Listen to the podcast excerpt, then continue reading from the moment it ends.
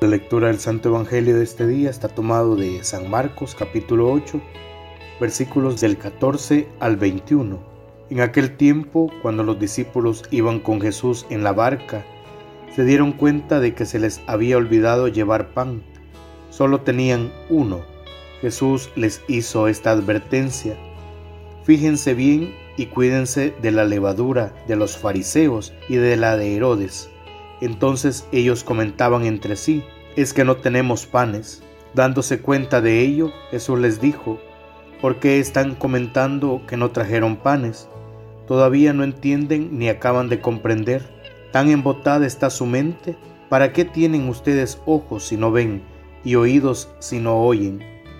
¿No recuerdan cuántos canastos de sobra recogieron cuando repartí cinco panes entre cinco mil hombres? Ellos le contestaron, doce, y añadió, ¿y cuántos canastos de sobra recogieron cuando repartí siete panes entre cuatro mil?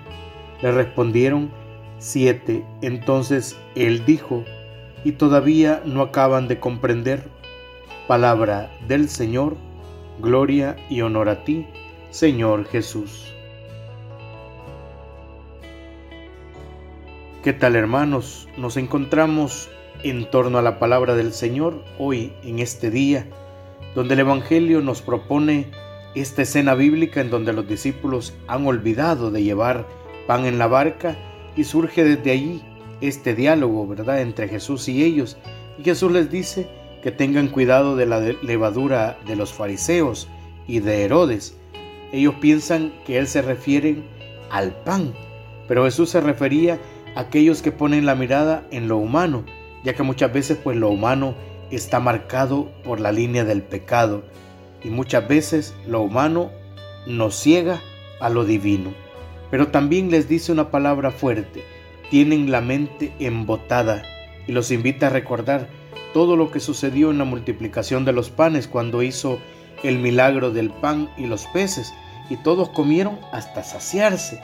En una oportunidad juntaron doce canastas y en la otra siete canastas. Jesús se refiere con este Evangelio que tenemos que poner la mirada en lo profundo. Tenemos que saber que Él es la luz y que Él nunca nos falta y ni nos faltará. Con Él todo lo podemos y que Él está siempre atento a sacar no solo nuestra hambre material, sino también nuestra hambre espiritual. Nosotros tenemos que saber ver la realidad con esos ojos de Dios, ¿verdad? Tenemos que saber mirar lo que nos pasa desde la óptica del Señor y en tantas situaciones que no sabemos para qué lado agarrar. Que estas palabras sean para nosotros motivo de esperanza para recordar esos momentos en donde el Señor nos ha dado lo necesario para que podamos permanecer en la fe, en la esperanza y en la caridad. Recordemos que el Señor actúa en nuestra vida en silencio y trabaja muy fino. Que el Señor, hermanos, en este día les ilumine y les llene de su alegría y de su paz. Así sea.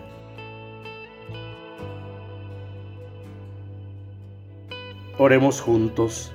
Señor, ayúdanos a eliminar la levadura vieja y ser masa nueva, panes ácimos con que celebrar la Pascua de Cristo con los hermanos, como hombres y mujeres nuevos, nacidos de tu Espíritu y de tu palabra. Amén. En el nombre del Padre, y del Hijo, y del Espíritu Santo. Amén.